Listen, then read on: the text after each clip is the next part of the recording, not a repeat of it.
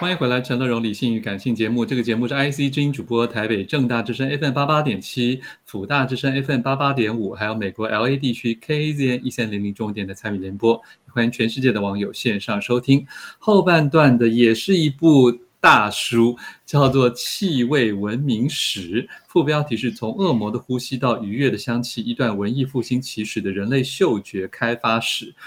欢迎我们的猫头鹰的编辑张瑞芳在我们线上，瑞芳你好。啊、呃，大家好，我是瑞芳。是，跟大家先介绍一下是谁写这本大书的。好，这本书呢，它的作者是一位法国算是挺重要的呃文化史的研究者，他的名字呢，我念一下，他叫罗伯。慕尚布莱很很难念，这样对，但他基本上他其实在文化史或者说身体史这方面的研究其实还蛮重要，只是台湾以往就没有引进他的作品这样子。这个气味文明史是他为什么会想写这本书？因为事实上好像也有人一开始对他呃是有点好奇跟一半质疑的。对，其实我觉得我从他的书里面感受到他想要写这本书的一个原因，是因为他首先他是个法国人嘛。那提到法国人，我们可以想到说，哎，法国人他在文化上。相对于其他国家而言，他们更重视一些细部的、跟身体、跟人的的外观有关的一些事物，比如说像气味，比如说香水这件事，我们就想到啊，法国人很爱用，把自己身体搞得香香的。那在书中，他其实很爱拿美国人跟法国人对比，他就觉得美国人好像。比较希望自己的身体是没有味道的，这个是作者的想法。他觉得美国人喜欢把自己弄得比较没有味道，这样。但相较于美国人来讲，欧洲人或者是说以法国人为主，就很喜欢把自己弄得香香的。其实我觉得他这个是应该是他一开始想要去讨论气味这件事的一个个人的一个初衷吧。但是他想还想讲的另外一件事，我觉得很有趣的是，是因为在大概二零一四年的时候，当时有个科学研究提到说，我们人类其实可以辨识出一兆种以上的气味。哇，一兆不得了诶，因为以往都认为。人类的嗅觉在辨别气味的时候只有一万种，相较于视觉可能可以看到数百种，或者是呃听觉可以听到几十万种，嗅觉相对来讲好像很弱。但是当时出现这个研究的时候不得了，所有跟香氛产业有关的企业都高兴的不得了，觉得有太多可以探索，有太多的商机在背后了。但后来发现这一个研究是有问题，是错误的。那作者当时看到这个新闻，他就觉得真的太有趣了。即使是我们看起来很客观的科学研究，其实背后都有很多复杂的动机。因此，他也很想，呃，从这个角度，他也想要讨论说，那对于看起来好像人类比较不那么重视的嗅觉，它在人类历史上到底扮演了什么样的角色？因为为什么说不重视呢？因为我问过很多人说，如果让你选择视觉、听觉、嗅觉，有一个东西你要不要？就是你要这个东西，你非得要放弃，你要放弃哪一个？大家一定不会想要放弃视觉跟听觉，会想要放弃的是嗅觉嘛？那嗅觉真的这么不重要吗？我觉得刚刚讲的这些，就是我觉得是作者他想要跟大家介绍气味，然后介绍嗅觉的一个起心动念，这样。是，而且我觉得一般人听到气味啊，尤其是要写成书，一般人可能会先想到是比较正向的，或是让我们比较舒服、愉悦、美好的气味。可是作者却就狠狠打了大家一巴掌，嗯、就是事实上，在漫长的人类历史里面，似乎不是很愉悦的气味，反而是我们整个进化过程当中非常重要，而且是非常更久常态的一个存在，对吗？对，其实刚刚有稍微提到说明，它其实就讲到了人类呃人类的文明史上对于气味，应该说欧洲人他们在对于气味的一个两个阶段。第一个阶段可能你就是好，现实中你就是生活在一个没有下水道的环境嘛，你就想中世纪的人他就是活在那样环境。现实中你也没有太多科技，像我们现在就有什么空气清净机，那个时候没有啊。那你可以控制环境的手段是有限的。你就被迫要活在那样的环境里。那再者呢，当时的人对于臭味的想法，应该说对于气味的想法，跟我们现代人其实是不一样的。这个是作者想要讲的第一点。但是，呃，当时欧洲人他们对于气味的想法的变化，其实它在大概十八世纪之后产生了一个变革。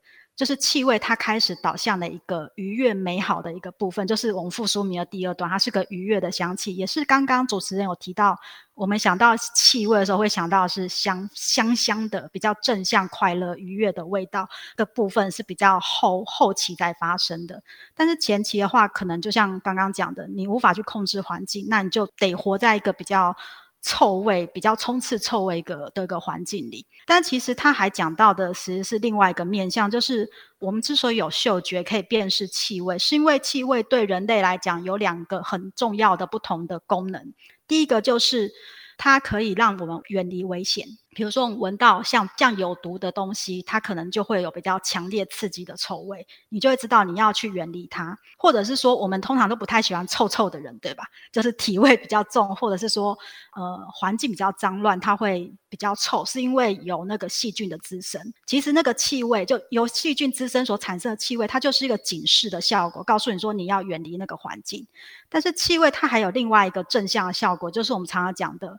呃，有时候会用费洛蒙来形容啊，但这个其实在科学上的证据还不足。但是基本上我会说，我们会因为气味而受到性方面的吸引，而性吸引力对于延续人类的后代是有生物上很重要正向的功能。所以说，气味的或嗅嗅觉这件事，它有两面，一面让我们远离危险，一面让我们可以繁衍后代。对，所以不管是从哪个角度，其实气味它都有两个很不同的面向，这样子。不过这个听起来就是它它警告的作用大于取悦我们的作用就是了。好，我们先听一首曾经帮郑秀文写的《曾是你的宝贝》，大家继续介绍这本《气味文明史》。欢迎回来，陈乐融理性与感性节目正在介绍的好书是猫头鹰出版的《气味文明史》。猫头鹰的编辑张瑞芳在我们的线上。瑞芳这本书啊，我还是必须强调，是他编的蛮还还蛮美轮美奂。可是里面描写的非常多前现代的或是古代的生活的环境啊，我突然觉得，同样是人呢、啊，我我们真的已经被驯化太久了。譬如这里面他描写说，嗅觉的污染常常是动物带来的，甚至在十四世纪的时候，都还有巴黎大学的教授学生去跟法王抱怨，他们附近的肉贩在家里宰杀牲畜。日日夜把这些牲畜的血跟内脏就直接丢在路上，然后有好几次这些牲畜的内脏和血迹留在他们家的坑洞和茅房中，时日久都腐烂了。日日夜把这些秽物丢在路上，那条路包括莫贝尔广场和整个地区空气都被污染了，臭不可闻。我就想到以前的时代真的没有什么人在管这些东西耶。对，没错。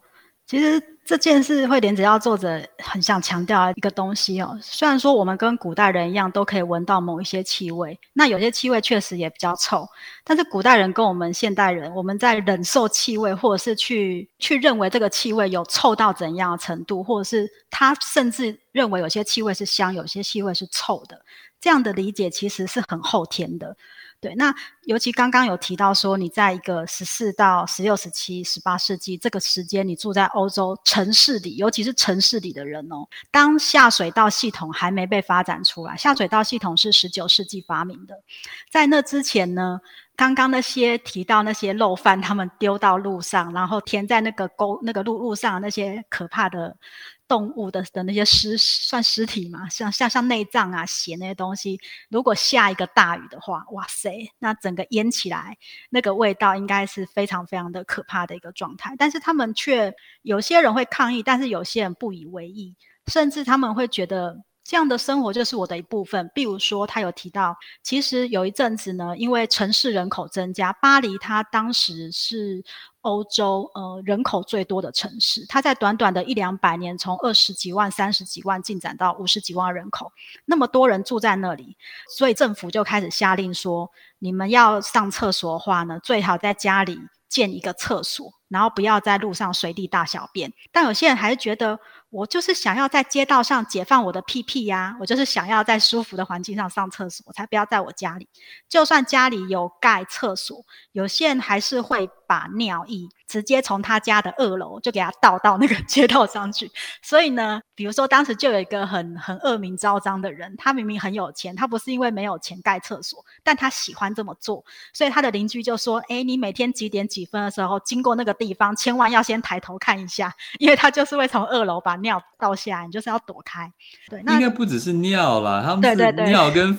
粪一起一起往下丢。因为他说那时候巴黎住宅的特色是往高处盖，然后穷人都是住上面，嗯、那他们又很懒得走下来，或者他甚至要走到河边去倒，所以就会做这种事情。对，但是有些人他可能就是习惯这么做。然后此外的话，像是呃，那个是乡下更多更常见，就是我们以前也会说，像粪啊堆肥有没有？堆在门口，堆得越高，就是表现出你家。越有钱越有能力，那这种可以展示自己家很有钱的方式，虽然当时政府也说不要再这么做了，因为真的是太臭了。但是即使他被强迫给移开，过一阵子他们又会把它堆回来，就是这件事就是没有办法去控制他们，他们就是很习惯做这件事情。而且我们现在想到便便、粪便，我们会觉得臭，对不对？很恶心。但是其实在，在呃十五、十六世纪的时候，他们是会用这一些粪便去做美容、保养品或者是药物，就是用它来治疗。各种疾病啊，比如假设你的你可能想要想要自己美一点，你可能就会用用某一些粪啊、尿，再加上其他的矿物或者是其他的物质去提炼出奇怪的东西，然后敷在脸上，或者是甚至还会喝喝到肚子里。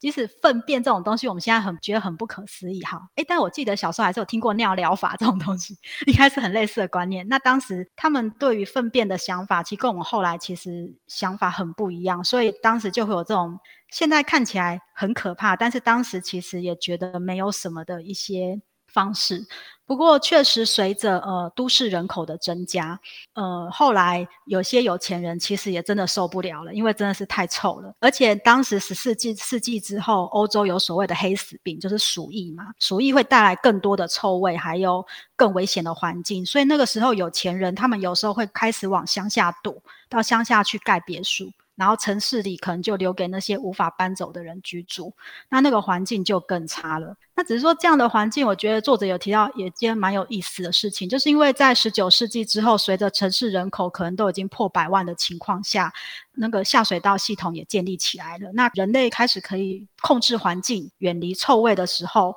气味或是臭味就成了一种辨别社会阶级的一种方式。比如说上流阶级，他们有闲有钱，可以去控制自己的自己的身体的气味。但是下层阶级，他忙于生活，可能根本就无法做这件事。所以之前不是韩国有一部电影叫《寄生上流》吗？它里面其实就有提到一件事嘛。他说穷人就有一种穷人的那种味道。其实这也是算是那个时代所遗留下来的，用气味去分别阶级的一个方法，这样子。对，可是。到底是什么时代开始，又是什么样的观念发展，使得一切进入到我们现在这个社会所要求的标准？其实，呃，作者他有提到，在欧洲哦，对气味它有两次变革。第一次变革就是因为十四世纪的黑死病的发生，鼠疫的发生，当时人很想要对抗这个疫情，但是他们没有足够的科学知识，但是他们有感觉到。好像是透过空气传播的哦，所以他们有意识到说气味可能是一个很重要的关键，因此他们会用很多动物的香气，试着要去以毒攻毒，就是用比鼠疫的气味更毒的气味把自己给包覆起来。让自己身上就有一层气味，像像盔甲一样，把自己保护起来一个方式。那只那个臭味真的很臭，尤其他们认为最臭的臭味是公山羊的味道，而且这个臭味他们也会认为说跟恶魔是有关系的。那当那个时代对于臭味的联想，其实还会连接到一个东西，就是女人。我们今天可能常常骂人家说臭男生，就觉得男生比较臭，女生比较香嘛。但是其实，在欧洲历史上，其实我觉得不止欧洲啦。我就我自己生长过程中，我偶尔也有感受到这件事，就是会认为女人比男人低下，女人比较靠近恶魔，女人比较臭。